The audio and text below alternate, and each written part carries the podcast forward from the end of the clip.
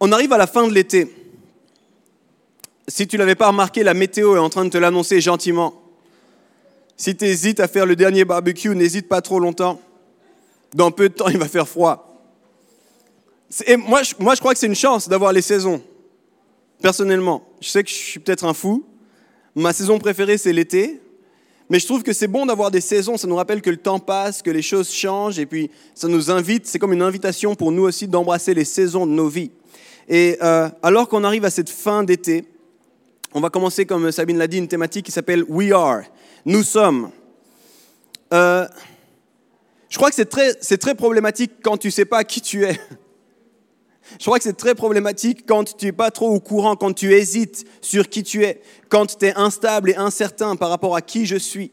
Et je crois vraiment que en tant que communauté, c'est aussi vrai. C'est important de savoir qui on est, en fait. C'est important de savoir qu'est-ce qu'on fait, où est-ce qu'on va, pourquoi on fait ce qu'on fait. C'est extrêmement important de se rappeler ça.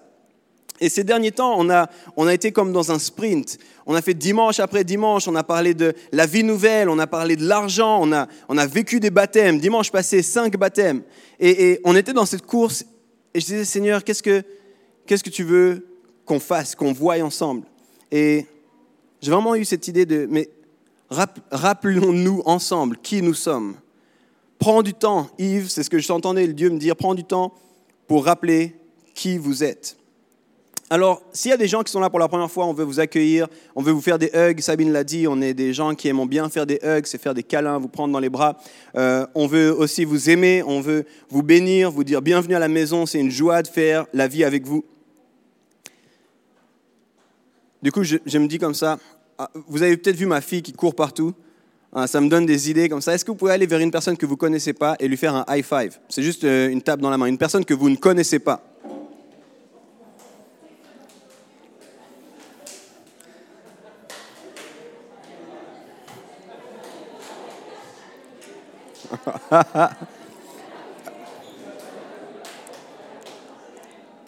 Excellent.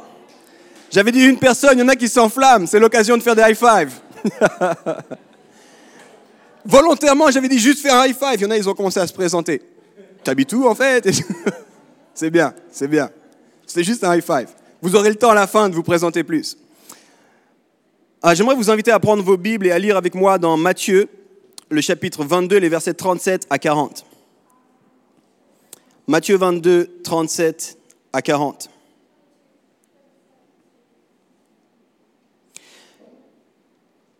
Je laisse le temps ici, ce n'est pas un moment un peu bizarre, c'est que tu as eu le temps d'aller dans ta Bible.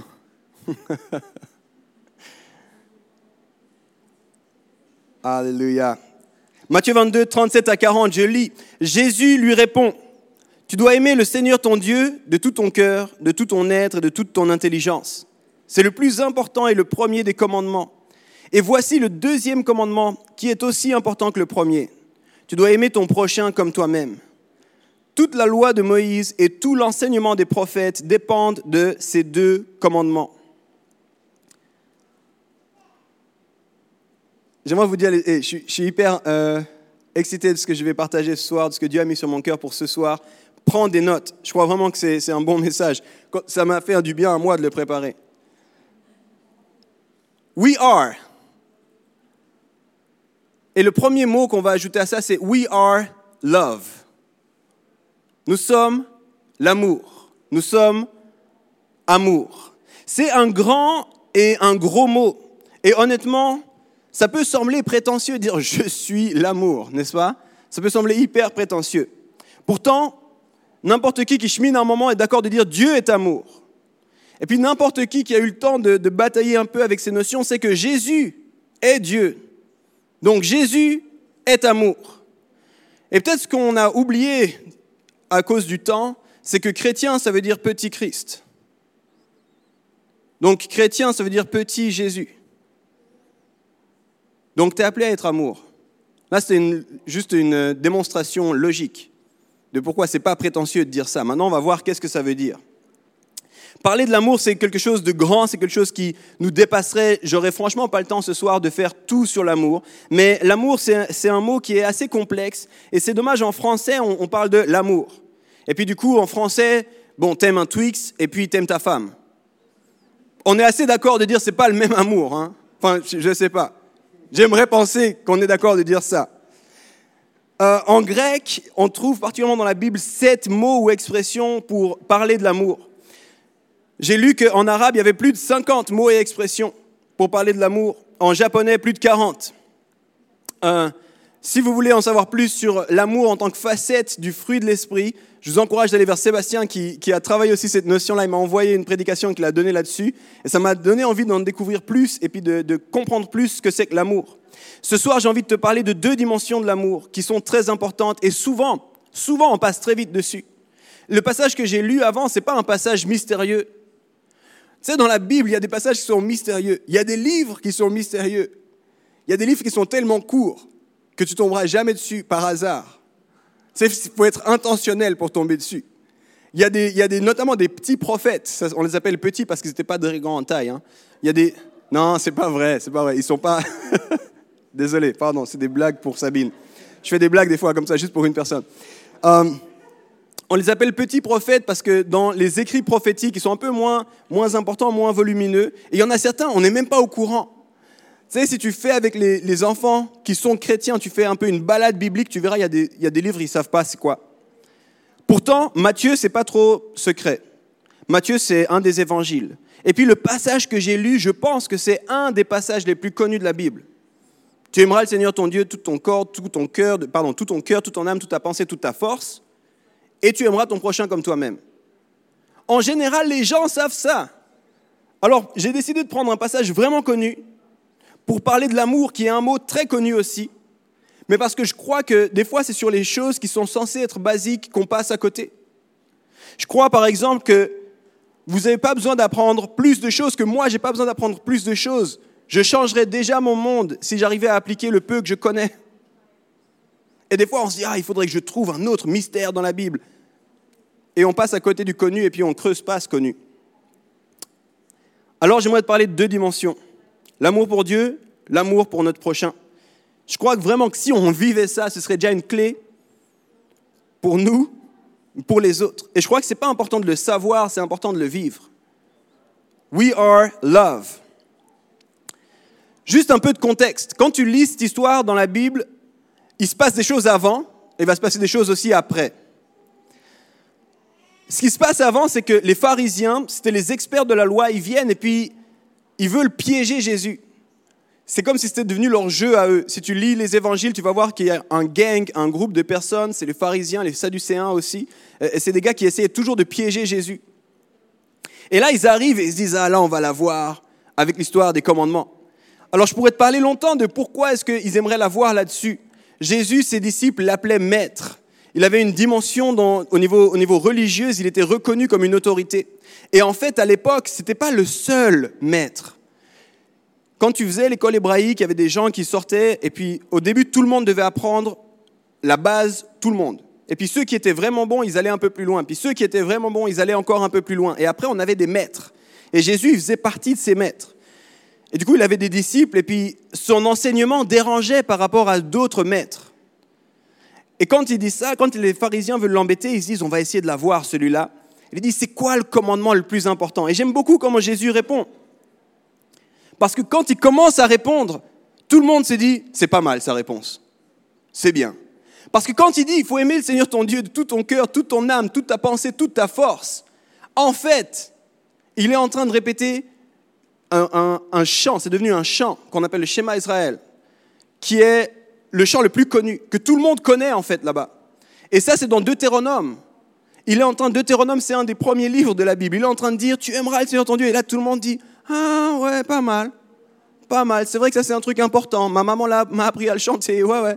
Et ça, régulièrement, il le chantait en fait. Selon qui, chaque Shabbat, chaque fin de semaine, il chantait ce chant.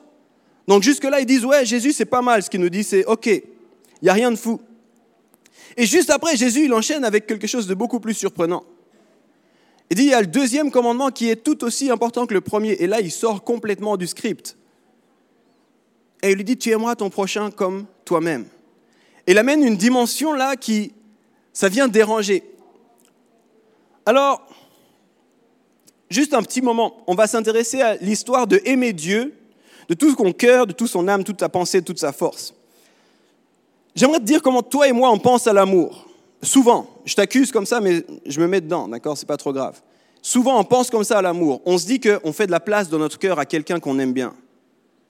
D'accord? D'ailleurs, les romantiques, vous avez dit, toi, tu es dans mon cœur à quelqu'un.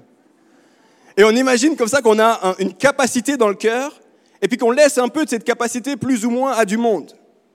Puis alors, quand tu vas te fiancer, tu dis, toi, tu as tout mon cœur. Après, ça devient problématique parce qu'il y a les enfants qui arrivent.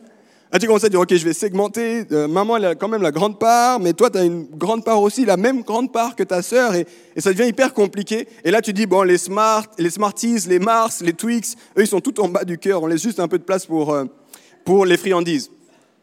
Il faut quand même un peu d'amour pour ça aussi. On a une manière comme ça de voir l'amour où on se dit, il faut faire de la place.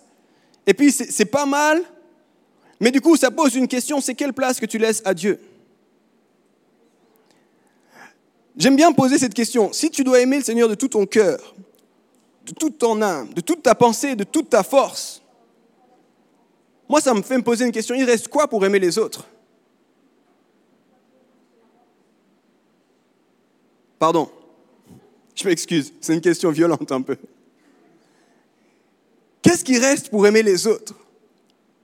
C'est pense-y un instant. Pense-y, là, tu es en couple.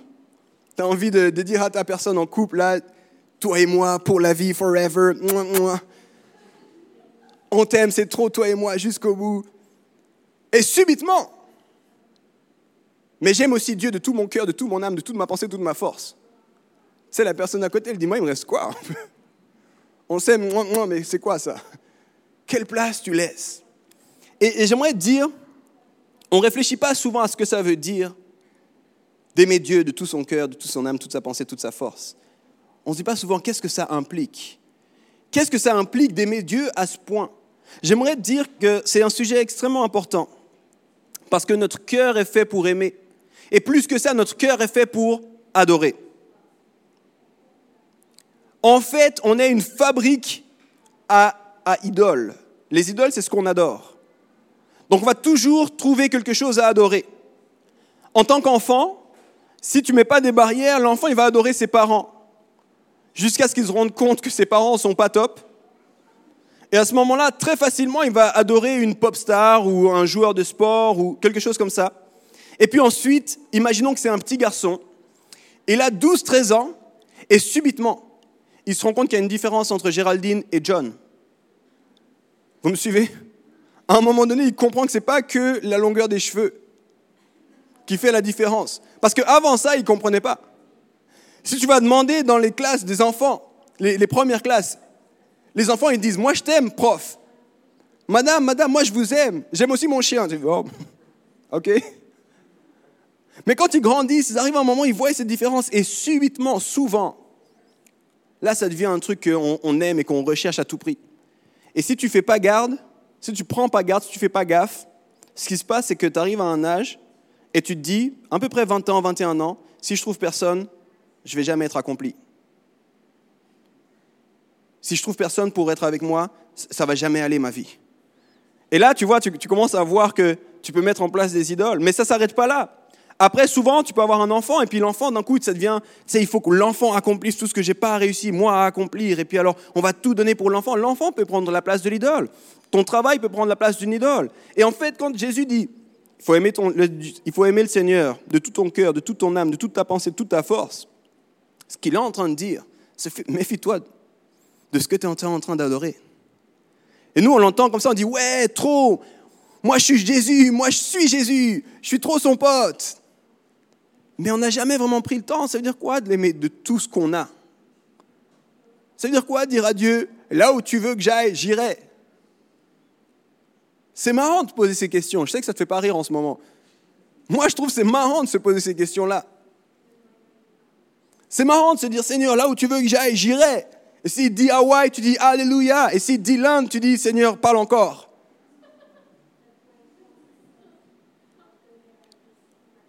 Ok, je m'arrête là. Pour nous, c'est extrêmement important en tant qu'Église, et c'est pour ça qu'on dit notre premier point, c'est de chercher la présence de Dieu. La première chose qu'on fait, c'est qu'on veut laisser de la place à l'adoration. On veut adorer Dieu, on veut adorer Dieu avec des chants qu'on compose nous-mêmes, on veut adorer Dieu avec des moments spontanés où toi tu peux adorer Dieu avec tes mots si tu veux. On veut apprendre à cultiver la présence de Dieu parce que dans cette présence-là, on ne peut rien faire d'autre que de l'adorer et on veut toujours faire de la place à ça. Et on croit que c'est la chose qui compte le plus en fait. Quand on a commencé l'église, la première soirée officielle qu'on a faite d'église, on a fait une soirée de louange. Et il y a des gens qui sont venus et qui me demandaient, Yves, c'est quoi un peu votre idée? C'est quoi votre envie? Je dis, notre envie, c'est ça, c'est d'adorer Dieu, c'est de louer Dieu. J'ai aucune autre idée pour le moment.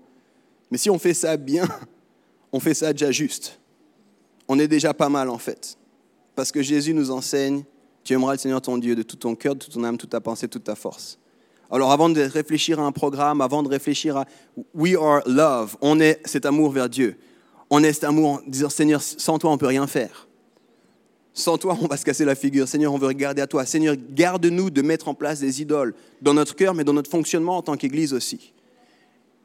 Garde-nous de mettre autre chose que toi.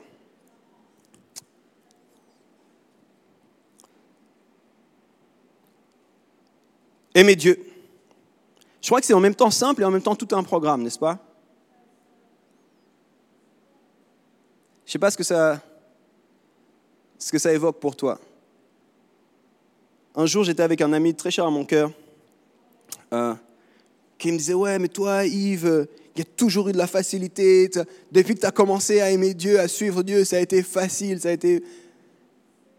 Je lui ai dit Ouais, peut-être vu de l'extérieur, ça semblait facile. Mais les choix qu'on a pris avec mon épouse, il n'y avait rien de facile. Tu sais, c'est des choix, c'était casse-tête en fait. À l'inverse. Moi, j'aimais beaucoup ma femme. Et elle, aimait, au début, elle aimait, avant d'être ma femme, elle m'a montré ce que ça veut dire d'aimer plus Dieu que moi. Ça, ça m'a mis des coups. Hein. Euh, certains en connaissent l'histoire, mais on était en Thaïlande quand elle m'a raconté ça. Elle m'a dit, Yves, j'aime trop Dieu et j'aime plus Dieu que toi. Et il n'est pas là, Dieu, en ce moment. Tu sais, c'était un peu... Pourquoi tu me dis ça? Elle m'a dit, il faut qu'on change notre manière de vivre. Notre manière de vivre, ça va pas. Et là, j'ai dit, attends, profite de la plage.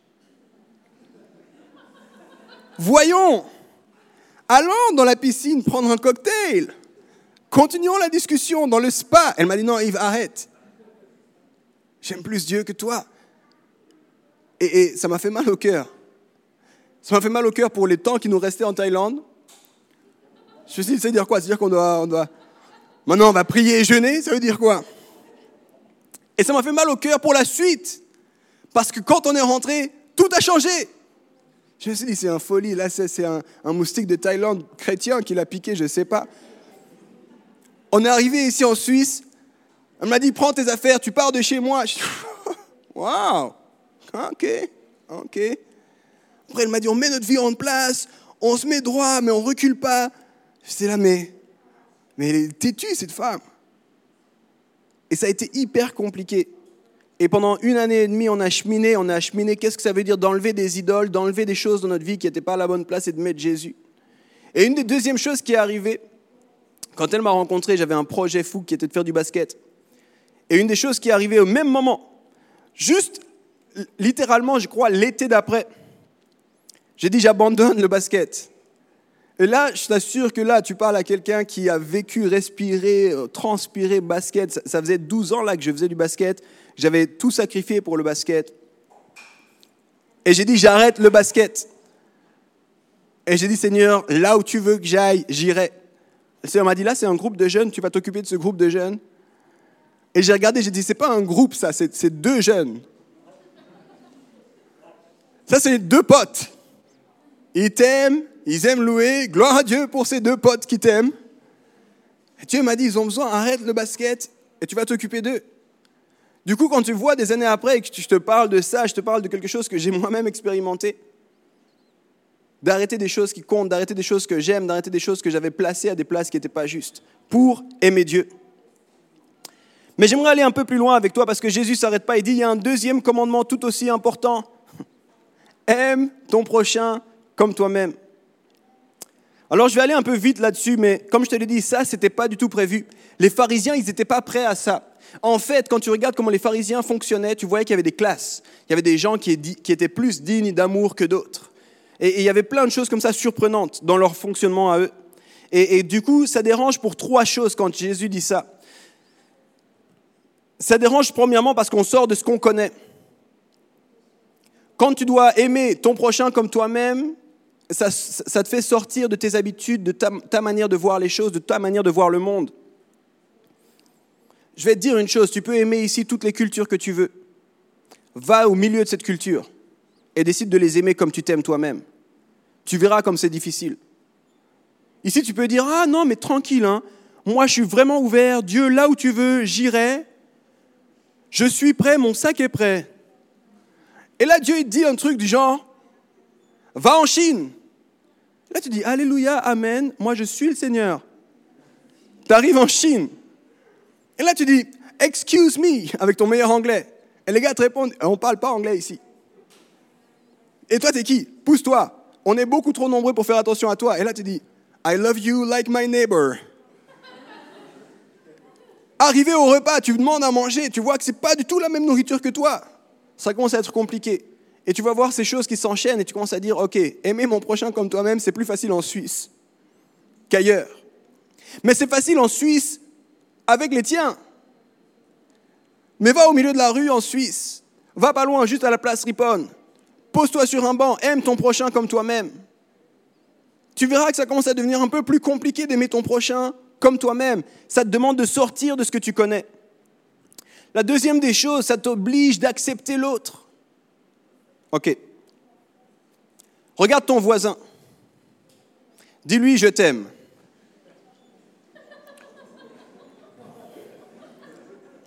Déjà là, ça crée des petites tensions. Hein Déjà là, pourtant, tu as choisi où tu t'asseyais. Hein tu aurais pu aller ailleurs si tu l'aimes pas. Mais là, là, c'est déjà pas facile. Mais maintenant, si je te dis d'aller regarder sur le rang d'à côté et dire à la personne, je t'aime. Là, déjà, c'est plus tendu. Là, tu vas te dire, OK, peut-être je pourrais dire, j'ai envie de t'aimer. Mais là, je ne te connais pas, là. Là, je ne sais pas ce que tu aimes dans la vie, je ne sais pas comment tu fonctionnes. C'est compliqué d'aimer l'autre. La première des raisons pourquoi ça, ça vient nous déranger, c'est parce qu'on sort de ce qu'on connaît. La deuxième des raisons, c'est parce que ça nous oblige à accepter l'autre. Et souvent, on n'accepte que ce qu'on veut bien accepter, on n'accepte pas l'autre. La troisième des raisons, c'est que ça vient briser l'égocentrisme. Parce que aimer l'autre, ça veut dire que l'autre a tout autant de droits, tout autant de raisons d'être que moi. Et ça, c'est dérangeant, ça. Si Jésus avait dit, tu t'aimes très fort, on aurait dit, oui, bon, certains jours plus que d'autres. Ça dépend de mon profil. Mais quand Dieu dit, aime l'autre, tu dis quel autre? Dis juste l'autre. Là, tu dis, ok, c'est une autre histoire je vais déjà essayer de m'aimer moi. J'ai entendu ça longtemps, hein Parce qu'il dit, tu aimeras ton prochain comme toi-même. Et des fois, j'ai entendu comme une excuse, je vais déjà essayer de m'aimer moi, Yves, avant d'aimer l'autre. Moi, j'ai envie de t'encourager essayer d'aimer l'autre, tu verras, ça t'apprend à t'aimer toi-même. Dans cet amour que Jésus parle, aime ton prochain comme toi-même, je crois qu'il là aussi, il y a deux dimensions qu'on doit absolument réaliser et dans lesquelles on doit entrer. Et je vais entrer là-dedans pour les, pour les 20 prochaines minutes ou deux heures, ça dépend le temps que tu me laisses. Si au bout d'un moment ton ventre a vraiment faim, tu sors, c'est pas grave. Je ne vais pas faire deux heures. Hein. Je sais qu'il y a des gens qui sont là pour la première fois. Ne vous en faites pas, je ne vais pas faire deux heures. Il y a deux dimensions à cet amour-là. La première des dimensions, c'est que c'est un amour qui se manifeste, qui s'incarne. Ce n'est pas un amour théorique. Quand Jésus dit tu aimeras ton prochain comme toi-même, il n'est pas en train de dire en théorie, mets un post Facebook que tu aimes le monde entier. Il n'est pas en train de dire imprime un t-shirt, je t'aime. Il est en train de te dire tu vas vers l'autre et tu montres ton amour à l'autre. Il est en train de te dire tu incarnes cet amour. Il est en train de te dire tu vas servir les autres. Et c'est toute sa vie qu'il le montre à Jésus. Mais la deuxième, et ça c'est une, dimension que je me réjouis de te parler un peu plus, c'est que derrière ça, ce qu'il dit sans dire tout de suite là Jésus, c'est ça c'est le projet de Dieu. Et je vais te parler dans quelle mesure aimer l'autre c'est retrouver le projet de Dieu. C'est deux réalités qu'on veut absolument vivre à Home. Avoir un amour qui se manifeste et vivre un amour qui rappelle le plan de Dieu. Quand on parle ici, on parle presque tout le temps de la notion de famille. J'ai envie de te dire, une des raisons, il y en a plein, une des raisons qu'on fait ça, c'est parce que dans la famille, on ne peut pas s'aimer en théorie. Moi, je ne peux pas dire j'aime ma fille et ne rien faire pour ça. Je ne peux pas dire j'aime ma femme et ne rien faire pour ça. Tu dois, tu dois voir que j'aime ces personnes-là. C'est un amour qui se manifeste en fait. Si j'ai des belles paroles mais que mes mots, mais que mes actions ne le montrent pas, tu comprends vite que ça ne vaut pas la peine de m'écouter. Du coup, quand on, parle de la famille, c'est qu'on dit il faut qu'on s'aime dans le réel, il faut qu'on ose se rejoindre. Bienvenue, je ne te connais pas. Comment tu t'appelles?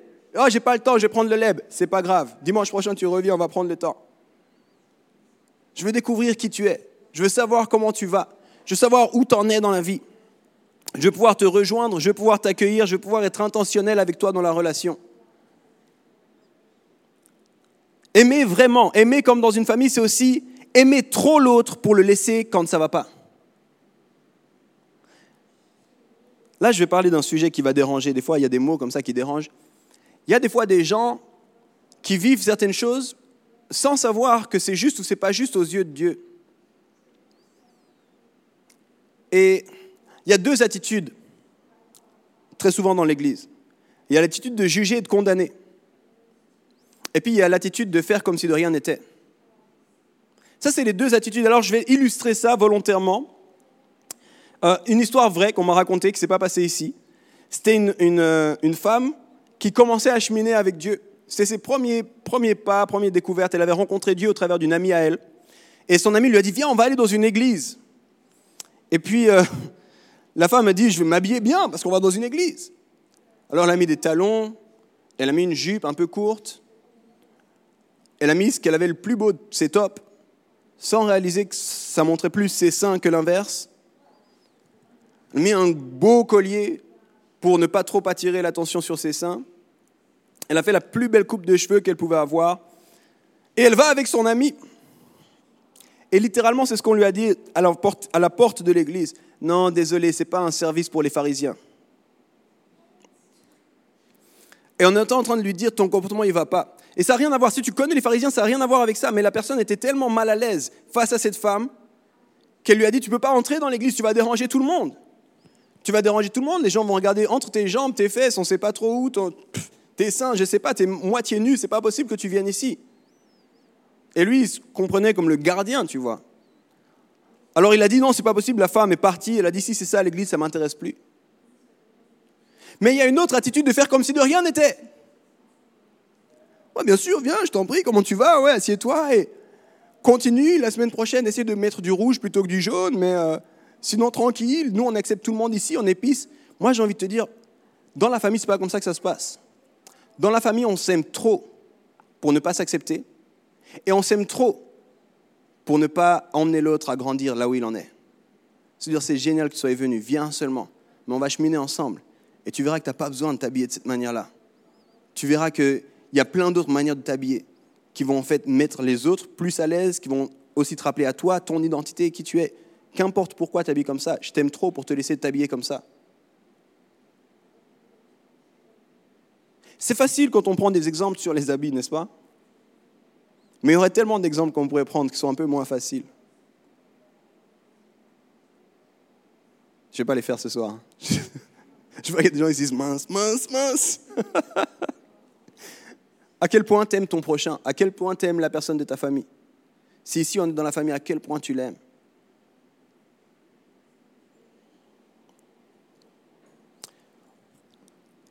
On va en reparler de ce sujet-là, mais je te dis ça juste comme ça. Aimer de façon à ce que ça se voie, c'est être prêt à être un Barnabas avant d'être un Paul. On va reparler de ça, t'en fais pas. Mais le gars qui s'appelle Paul, qui a écrit à peu près 20% du Nouveau Testament, en fait, avant ça, c'était le pire des pires. C'était comme, euh, c'était aujourd'hui, l'image, on pourrait dire, c'était l'État islamique. La personne, je dis l'État islamique parce que c'est pour te dire, c'était le gars, on pense qu'à cause de lui, il y a eu des milliers et des milliers de morts parmi les chrétiens, à cause de Paul. Et ce gars dit subitement, hé les gars, je veux venir à l'église. Imagine un peu, toute l'église a flippé, toute l'église a dit, non, merci, toi tu restes en dehors.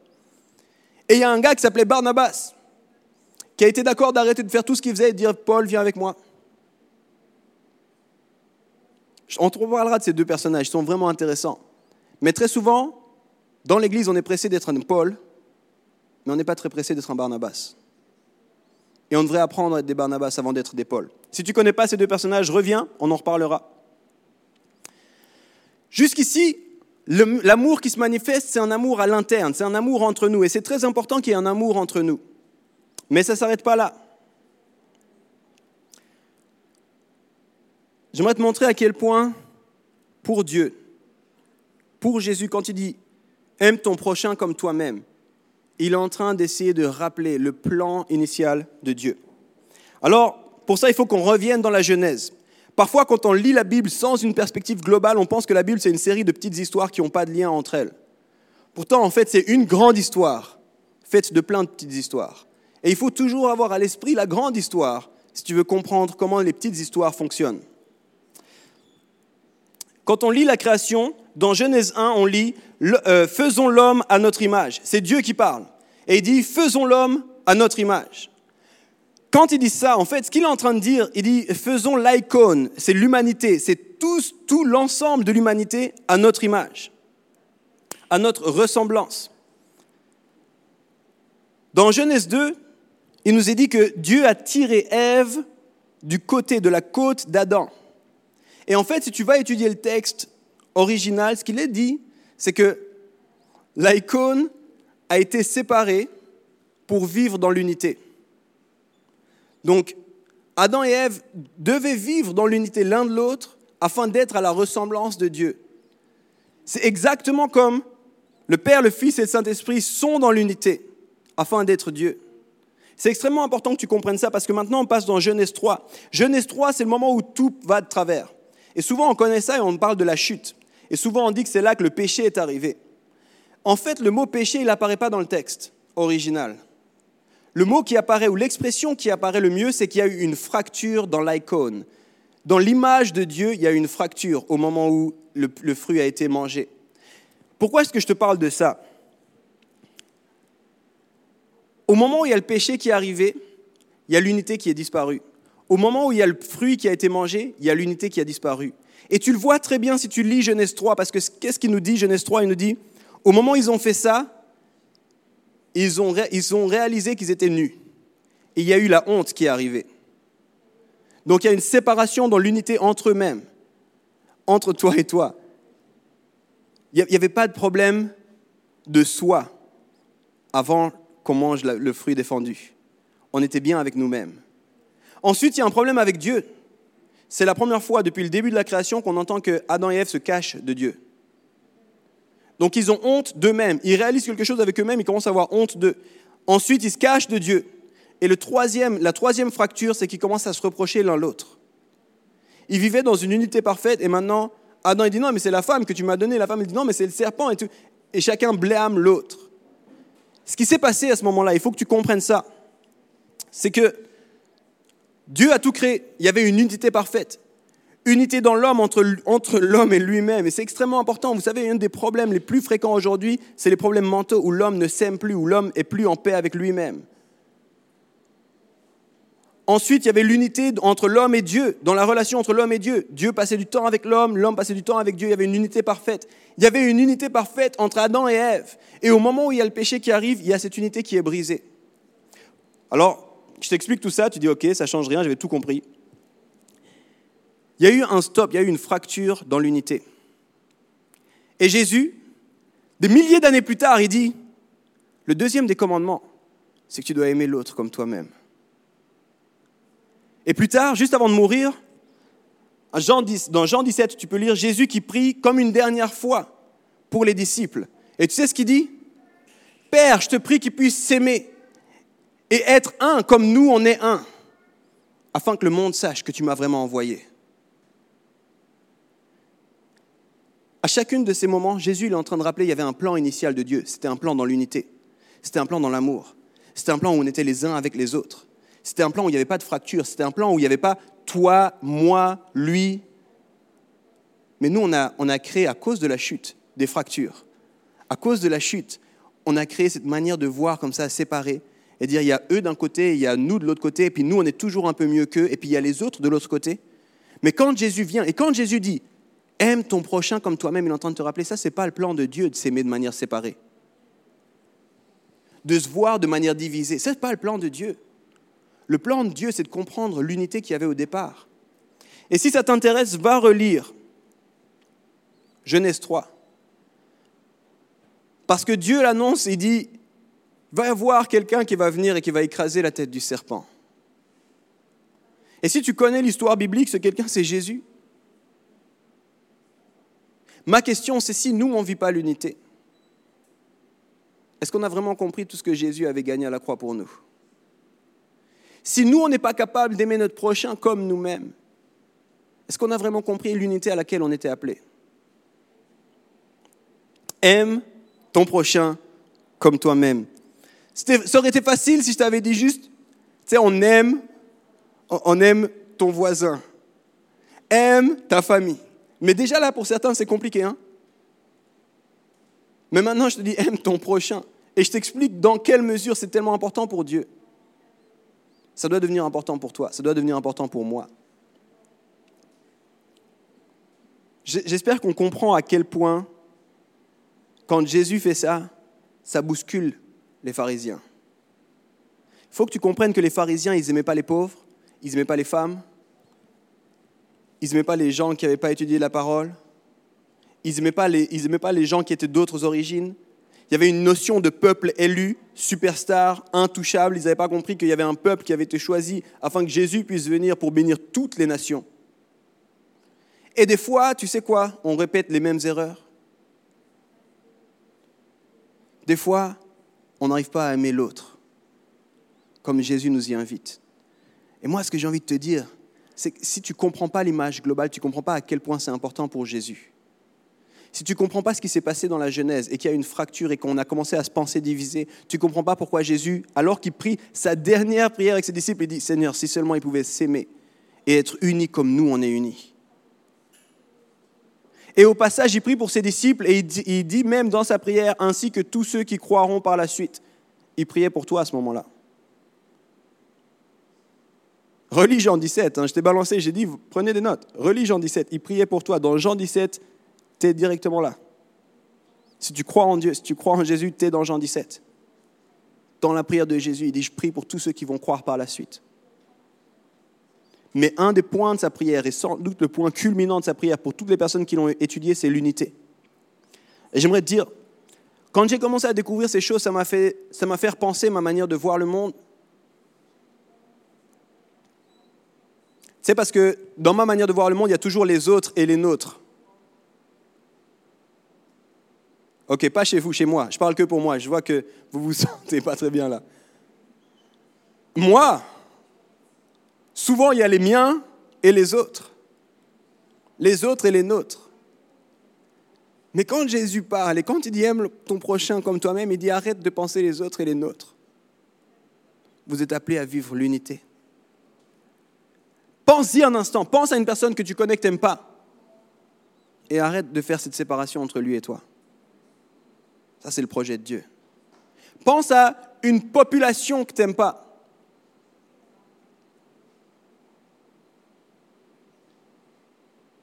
et comprends que Dieu dit. Il faut que tu les aimes. Pas simplement parce que c'est une bonne idée de les aimer. Pas simplement parce que bon moi je les aime bien. Si Jésus a été d'accord de venir depuis le ciel pour mourir pour nous, c'est pourquoi? C'est pour qu'on soit à nouveau connecté avec Dieu. C'est pour qu'on puisse de nouveau faire partie de cette unité. Et nous, on est appelés à être des agents de cette unité-là. Mais tant que tu penses en caste, en groupe, en les, les nôtres et les autres, impossible d'entrer dans cet amour-là. Alors, ça met la barre haute. Hein Quand j'ai découvert ça, ça, a bougé tellement de choses en moi et j'étais impatient de vous le partager. Parce que je crois que ça change tout quand on comprend ça, de dire We are love. On est amour. Est-ce qu'on va vraiment être amour ici? Est-ce qu'on va être un lieu qui reflète et qui vit véritablement cet amour-là? Tu sais, au début, je disais ça. Tu peux demander à ma femme, hein, elle te le confirmera. On va demander à personne de venir, et puis on va prier que Dieu nous emmène ceux qu'il veut. Et puis, je trouvais que c'était bien, tu vois, je trouvais que c'était sage. Et subitement, euh, une de nos figures ici, notre pasteur à nous, euh, il a dit, vous êtes comme un phare dans la ville de Lausanne. Vous allez briller pour que les gens viennent ici. Je me suis rendu compte qu'il y a des gens qui sont censés venir ici à cause de l'amour qu'il y a ici. Pas parce que Dieu les envoie. Il y a des gens qui n'entendent pas Dieu. Parce qu'il y a des gens qui ne sont pas en relation avec Dieu. Ces gens-là, ils sont pour autant appelés à vivre cette unité avec nous. Quand je dis We are love, ça me challenge moi-même de savoir à quel point je peux aimer. Et ça me pousse sur mes genoux à dire Seigneur, j'ai besoin de ton aide pour aimer comme ça. Parce que je suis très bon à faire des catégories. Je suis excellent à dire ceux-ci sont là-bas, ceux-ci sont là, eux ils sont là. Ça, je suis très très bon, tu vois. Mais enlever ces catégories, à dire juste je veux t'aimer. Parce que ça fait partie du plan de Dieu depuis le départ qui est cette unité. Que tu es appelé à vivre cette unité avec moi. Ça, c'est difficile. Hein. Avant qu'on termine, je vais juste te parler de cette dernière chose. Des fois, en tant que chrétien, une des catégories qu'on a fait, c'est les autres chrétiens. On est bon à faire ça. On donne des noms, on donne des, définitions, et puis il y a les chrétiens là, et puis les chrétiens ci, et puis les chrétiens là-bas. Et puis avec, alors nous, les, les bons chrétiens, parce que c'est toujours nous les bons chrétiens, il faut le savoir, on peut travailler avec les chrétiens là, parce qu'ils ne sont pas trop loin de nous, les bons. Ils sont un peu faux, mais ils sont, ça va. Mais par contre, jamais avec les chrétiens là-bas loin. Et des fois, on est parti d'endroits avec de la colère contre l'endroit qu'on a quitté. Puis on dit, ah mais ces chrétiens-ci. Moi, ici, ça, c'est les vrais chrétiens. J'ai envie de te dire, c'est quelque chose qu'on ne peut pas accepter ici. C'est quelque chose qu'on ne peut pas accepter. Ça ne veut pas dire que tout le monde fait juste. Hein. J'ai parlé avant d'un amour qui se manifeste et qui aime trop pour laisser les autres dans l'erreur. Mais c'est juste dire on arrête ces catégories. Et pendant un moment, je me demandais à Dieu, mais pourquoi est-ce qu'on n'est pas commencé Home plus tôt? Je pense que tu es content avec moi qui est Home. J'espère en tout cas. Quelques-uns, peut-être deux ici. Maintenant, il n'y en a plus qu'un. mais je disais, Seigneur, pourquoi on n'a pas commencé plus tôt? Et sa réponse, c'était parce qu'il faut que tu apprennes à aimer là où tu es. Et en fait, je commençais à nourrir de la colère contre des églises dans lesquelles j'ai été. Il m'a dit, tant que tu n'as pas de l'amour, Yves, ça ne sert à rien que tu partes, parce que ce sera un mauvais départ. Ce sera un mauvais commencement. Ce sera un commencement dans la colère, ce sera un commencement dans l'amertume. Et il a fait grandir en moi un amour, des fois difficile à comprendre. Alors, je t'ai parlé de pourquoi est-ce qu'on dit We are love. Et je t'ai parlé de Aime le Seigneur ton Dieu, tout ton cœur, toute ton âme, toute ta pensée, toute ta force. C'est le premier des commandements et aime ton prochain comme toi-même. C'est le deuxième des commandements. Et j'aimerais t'encourager à réfléchir à ces choses tellement basiques. Sans doute tu les connaissais déjà. Mais dans quelle mesure est-ce que vraiment Dieu a tout de toi? Et dans quelle mesure est-ce que tu es prêt à manifester ton amour et à aimer même ceux en dehors de tes catégories? Parce que c'est ça quand on dit We are love. C'est un gros projet, les amis. Et, c'est un projet auquel on va donner notre vie, Janet et moi. On sait qu'il y a toute une équipe ici avec nous qui va donner sa vie aussi pour ça. Et on a envie de dire, tous ceux qui nous rejoignent, ça c'est qui nous sommes. Il faudra donner votre vie à ça aussi. Est-ce que vous êtes d'accord de vous lever? S'il y en a qui ne sont pas d'accord, vous pouvez rester assis, c'est pas grave. Ça met une petite pression, mais je suis désolé. tu sais, je crois vraiment que cet amour-là, c'est un amour qui dérange le monde profondément. Et tu peux venir avec un prochain post Facebook, tu peux venir avec une photo Instagram de tuerie. Mais l'amour manifesté, l'amour incarné, l'amour vécu, crois-moi, il dérange beaucoup plus. Et je crois qu'on est appelé à, vivre cet amour. On doit chercher cette unité avec notre prochain. On doit vouloir le meilleur pour lui ou pour elle. On doit réaliser ce projet de Dieu qui était un projet dans l'unité où il n'y avait pas d'altérité. Et du coup, il nous faut aimer les autres. Une de nos actions ici, elle s'appelle Love Lausanne, exactement pour cela. On va avoir encore cet automne une activité Love Lausanne. Et notre désir, c'est juste de sortir dans la rue et de dire Lausanne, on t'aime. Les gens à Lausanne, on vous aime. Et on veut être là pour vous, avec vous, au milieu de vous. Alors, je vais te proposer un truc bizarre. Mais je me dis, autant qu'on y est, continuons dans le bizarre. Est-ce que tu veux prendre la main de ton voisin? Ça commence à déranger. Ça commence à déranger. Est-ce que tu peux prendre la main de ton voisin? Il y a forcément un voisin, tu es en paix, l'autre voisin, je ne sais pas.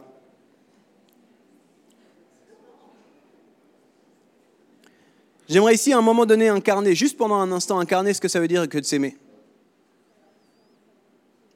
J'aimerais ici qu'on puisse incarner juste à un moment donné ce que ça veut dire d'être unis. Et j'aime ce fait que c'est peut-être un peu bizarre la main que tu as là. Mais, c'est ça aussi de s'aimer. Des fois, c'est un peu bizarre.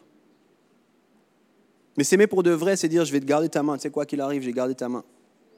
Ça m'est égal que c'est bizarre, on est mieux quand on est ensemble. C'est le projet de Dieu, l'unité.